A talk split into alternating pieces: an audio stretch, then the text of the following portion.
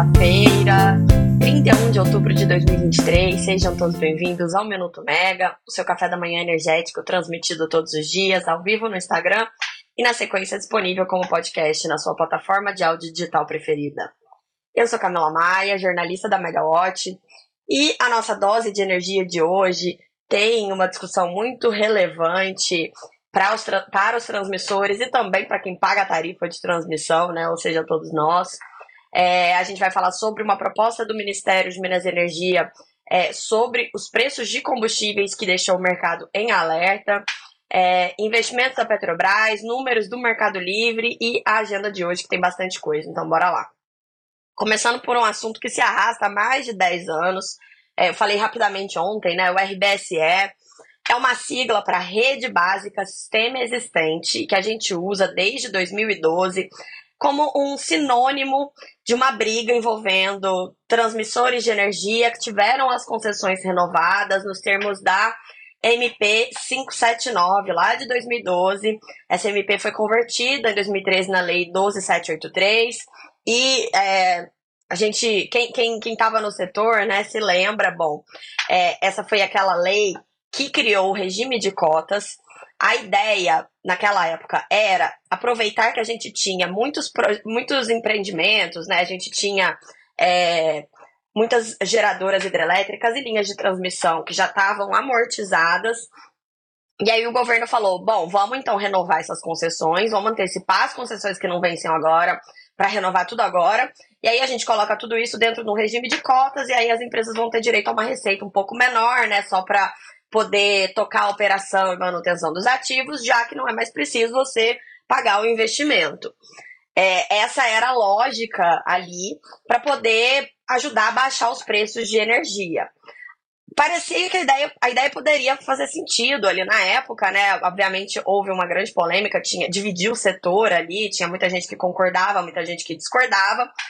Mas no fim, eu acho que todo mundo hoje admite que não deu certo, porque no ano seguinte a gente teve uma seca muito severa no Brasil. Começou ali no final de 2013, 2014 foi um ano de seca grave. É, a gente conheceu o GSF, então, né? Começou lá atrás o GSF, que é um problema que afetou as principais geradoras hidrelétricas. E aí, para piorar, algumas empresas não aceitaram as condições de renovação das concessões de geração, entraram na justiça, é, e no fim o que a gente teve foi um tarifaço em 2015, porque isso tudo gerou muito desequilíbrio. As tarifas acabaram entrando nessa tendência ascendente que a gente vê até hoje. Em transmissão, o embrólio foi mais sobre as concessões que eram anteriores a maio de 2000, que não tinham sido amortizadas ainda e que foram renovadas nos termos da lei. É, essas concessões elas tinham direito a uma indenização, porque elas ainda não tinham sido amortizadas, e essa indenização é que ficou, virou sinônimo da sigla RBSE. Foi só em 2016, um pouquinho antes do impeachment da presidente, então presidente Dilma Rousseff, em abril daquele ano, que saiu uma portaria definindo como seria o pagamento dessas indenizações de dezenas de bilhões de reais e aí, as empresas, né, que, que, que, eram as principais beneficiadas, que na verdade foram as que foram mais prejudicadas, então, as que tinham direito ao maior, maior valor de indenização, eram a ISA CETEP e a Eletrobras. Houve uma judicialização do pagamento das indenizações, é, pela Abrace, principalmente. A Abrace liderou ali aquela judicialização, a associação que representa os grandes consumidores de energia, e aí, os associados da Brás ficaram sem pagar uma parte das indenizações entre 2017 e 2019. E aí, a indenização acabou ficando dividida entre parcela controversa e parcela incontroversa. Eu estou resumindo bastante porque esse é um embrólio que se arrasta há muitos anos, é muito complexo e se não, a gente não vai sair daqui hoje. Mas é uma, é uma linha geral, assim, para quem não acompanhou esse caso ou para quem não se lembra, né, poder lembrar o que, que vai ser discutido hoje. Aí, em 2019, caiu a liminar da Abrace. É, e a ANEL calculou, então, de novo, como que seria o pagamento. E, e depois a ANEL acabou reperfilando o pagamento dessas indenizações, jogou para frente, alongou um pouco o prazo. É, foi uma, uma questão ali, os transmissores falaram tudo bem por eles, e dessa forma ajudou a atenuar o efeito de outros eventos que também estavam pressionando as tarifas de energia. E aí, o que, que a gente vai ver hoje? Em 2021, a Abrace, a ABIAP, que é outra associação que representa os autoprodutores de energia, foram à ANEL com recurso para apontar que houve um erro no, no, cálculo do pagamento dessa indenização. Ali, quando foi, foram recalcular o cálculo, depois que caiu a liminar da Brace e foram fazer o reperfilamento, segundo essas entidades, né, é, houve erros algébricos e esses erros eles resultaram em pagamentos de bilhões a mais na tarifa de transmissão. Esse assunto ganhou ainda mais destaque no ano passado, porque o atual secretário executivo do Ministério de Minas e Energia, Efraim Cruz, na época, ele era diretor da ANEL. Em julho, pouco antes de acabar o mandato dele, inclusive como diretor da ANEL, ele foi lá e assinou uma decisão monocrática que contrariou as áreas técnicas da ANEL, contrariou a procuradoria da ANEL e determinou o recálculo do RBSE às transmissoras. Foi uma celeuma, porque é, a Procuradoria é, Geral junto à ANEL a, a publicou um parecer afirmando que um diretor não poderia assinar uma decisão monocrática, essa prerrogativa só caberia à diretoria geral, na época a diretora geral era a Camila Bonfim. É, as empresas entraram com recursos na ANEL, e, no fim, essa, essa decisão monocrática dele caiu, só que isso tudo foi no início de julho de 2022. Julho, vamos lembrar, de junho para julho é quando vira o ciclo da tarifa de transmissão. Então, tudo que você quer colocar na tarifa de transmissão daquele ciclo vigente, por exemplo, o ciclo que a gente está hoje, né, que é o ciclo 23 e 24, você tem que a ANEL tem que aprovar isso tudo até o final de junho. E isso foi na primeira semana de julho de 2022. Eles estavam adiando até, né, o cálculo da a definição da receita das transmissoras. Mas como houve toda essa confusão, acabou que o caso foi postergado, foi colocado para frente, a ANEL aprovou as tarifas de transmissão do ciclo 22-23, que foi a tarifa aprovada né, em junho do ano, julho do ano passado, porque acabou de ano, o, o caso acabou sendo adiado. A gente tinha uma expectativa, então, de que o RBSE voltasse para a pauta da ANEL na sequência para poder é, é, uma eventual mudança, ou então é, a confirmação dos valores, para que isso tudo passasse a valer no ciclo atual, no ciclo 23 e 24. Mas os diretores da ANEL não pautaram esse processo dentro do, do prazo para que isso entrasse no ciclo vigente. Então, o, o desfecho desse assunto foi postergado mais uma vez. E aí, o que, que a gente tem hoje? Hoje a gente vai ter essa discussão, pelo menos ela está na pauta da, da reunião ordinária da diretoria da ANEL, que deve estar tá começando agora, né? Mas espera um pouquinho para você ir lá assistir, não precisa, é só, é só acompanhar a Megawatt. É, a gente vai acompanhar então essa discussão, a gente vai ver se realmente vai ser apresentado um voto, é, como que vai ser o debate hoje na ANEL, se vai ter sustentação oral ou não, e se, se isso vai ter um desfecho hoje mesmo, ou se vai ter pedido de vista, se o processo vai ser prorrogado, porque é um assunto muito polêmico, porém muito importante é muito dinheiro. Para as transmissoras, isso é muito importante. É, elas defendem né, a questão da estabilidade das regras, já que isso já foi aprovado pela ANEL lá atrás, em 2019. Como rever isso hoje?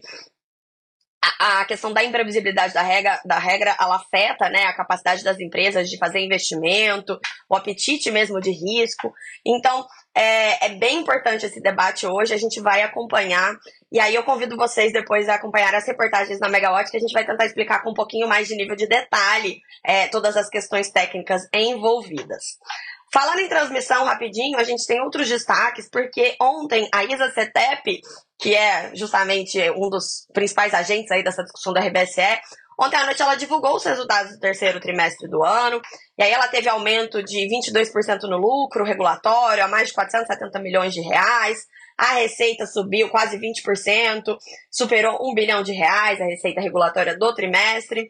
E aí, vamos lembrar, as transmissoras de energia, os balanços delas não são tão simples assim, porque elas divulgam dois tipos de número. O número regulatório e o número que segue os padrões contábeis internacionais, conhecido pela sigla IFRS. Tem uma diferença ali nas regrinhas de contabilidade. Os analistas de mercado, eles preferem o resultado regulatório para avaliar como é que está a saúde financeira da empresa. Mas os dividendos são declarados com base no resultado IFRS, por isso que a gente sempre divulga os dois números. E aí a CETEP vai fazer a teleconferência às 10 para discutir os resultados do trimestre, né? A gente vai publicar depois uma reportagem contando tudo para vocês, explicando como é que foi. É, embora a ANEL dificilmente ela tenha deliberado né, esse processo tão complexo do RBSE até o início da teleconferência às 10, a gente espera que eles comentem algo a respeito e a gente também vai dividir isso com vocês. Ainda sobre a CETEP, é, o Valor Econômico hoje trouxe uma reportagem bem interessante, contando que a Eletrobras deve colocar a sua fatia ali de mais de 35% do capital da transmissora à venda no mercado.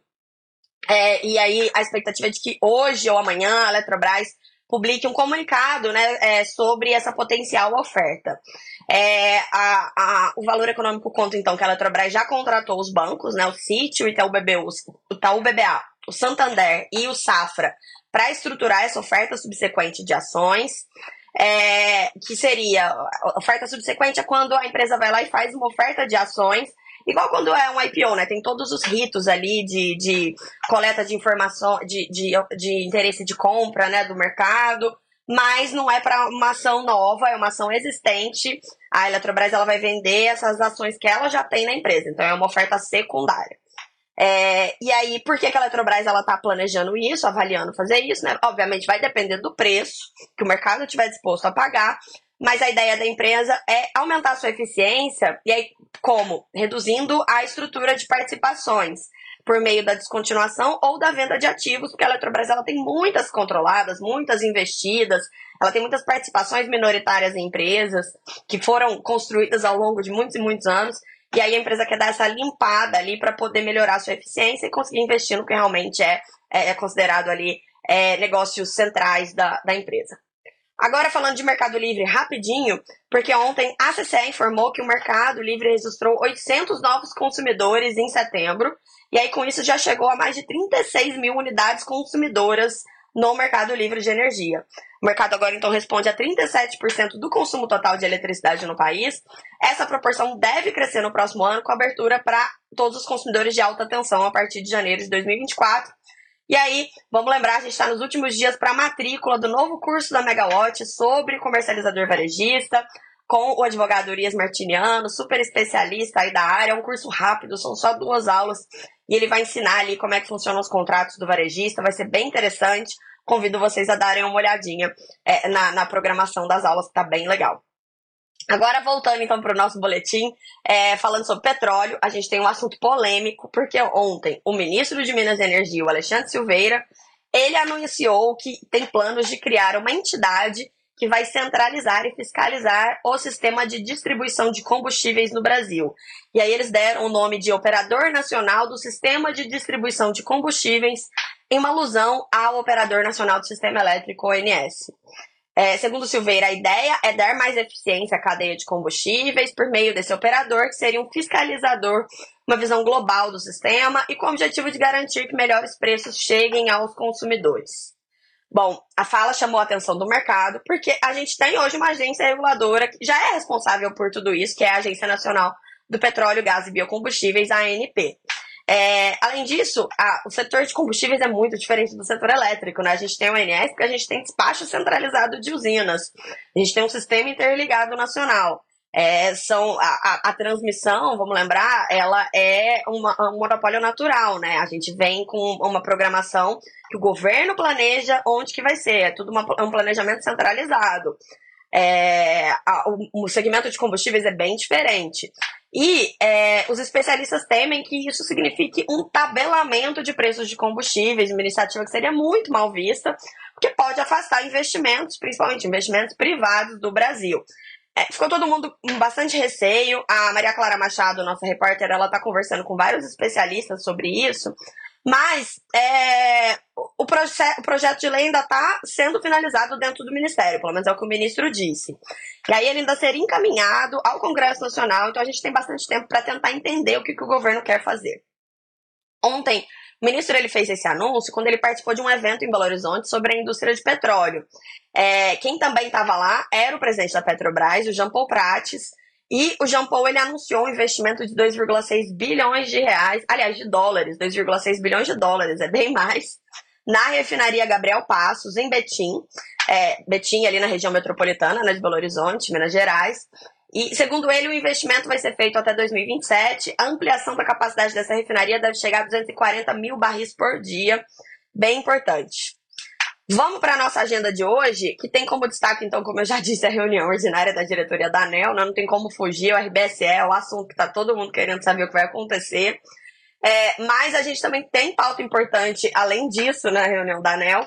É, o destaque aí que eu faço é o pedido de reequilíbrio econômico-financeiro do contrato de concessão da Enel Distribuição Rio. O voto do diretor Elvio Guerra, que é o relator do processo, ele foi disponibilizado antes e já indica que o pleito da distribuidora vai ser acatado, mas a gente precisa ver como é que a diretoria se posiciona sobre o caso, né? Como é que vai ser a discussão, se eles vão mesmo aprovar e o que, que eles vão aprovar. É, hoje a gente tem então divulgação de balanços, a gente tem Auren, EDP, Ômega, PetroRio, vamos acompanhar por aqui. É, e para fechar a agenda, o ministro de Minas e Energia não tem agenda pública, mas a gente tem uma dica da agenda dele, porque no Diário Oficial da União, é, hoje de manhã, saiu a, uma autorização para que dois auxiliares do ministro viajem, o acompanhem em uma viagem oficial para Lisboa, que teria início hoje, dia 31 de outubro. É, e aí o ministro participaria desse evento Fórum Futuro SG lá em Lisboa, que acontece entre os dias 1 e 3 de novembro. Chamou a gente, nos chamou a atenção o fato do ministro Alexandre Silveira ir para Portugal hoje, porque na semana passada a gente teve dois eventos muito grandes em Lisboa, a Megawatt estava lá, né? A gente teve o EVEX e o Conibem, dois eventos discutindo aí essas relações entre Brasil e Portugal. A gente tinha muitas autoridades, muitas lideranças, executivos, CEOs de empresa é, do setor de energia brasileiro lá, né, dialogando com, o, com os portugueses. E, e, o ministro não estava lá, nem é, o seu secretário executivo, Efraim Cruz, que chegou a ser confirmado, mas acabou também não indo. E aí, agora, Silveira, é, tudo indica que vai, a gente não tem essa confirmação, mas está no Diário Oficial, autorização para ele ir, né? é, para participar desse evento que é organizado pelo IDP, que é aquele instituto do ministro do STF, o Gilmar Mendes. Silveira já foi antes para Portugal para participar de eventos liderados ali pelo ministro Gilmar Mendes, então essa nem é a primeira vez que ele vai fazer isso. Se a viagem se confirmar, a gente vai ficar de olho aqui para contar para vocês. Bom, pessoal, a gente acabou discutindo bastante aqui o caso do RBSE, mas os diretores da ANEL acabaram retirando esse processo da pauta agora pela manhã. Então, é, a pauta da reunião da ANEL ficou mais enxuta, voltada apenas ali para o processo da Enel Distribuição Rio. Mas fica aí a explicação né, de todo esse embrólio do RBSE e uma expectativa do mercado para que esse caso volte, então, para deliberação na diretoria em breve e para que a gente tenha um desfecho desse caso que se arrasta aí há mais de 10 anos. Eu fico por aqui, espero que vocês tenham uma excelente terça-feira. Vamos aproveitar que a semana está mais curta e até a próxima. Tchau, tchau.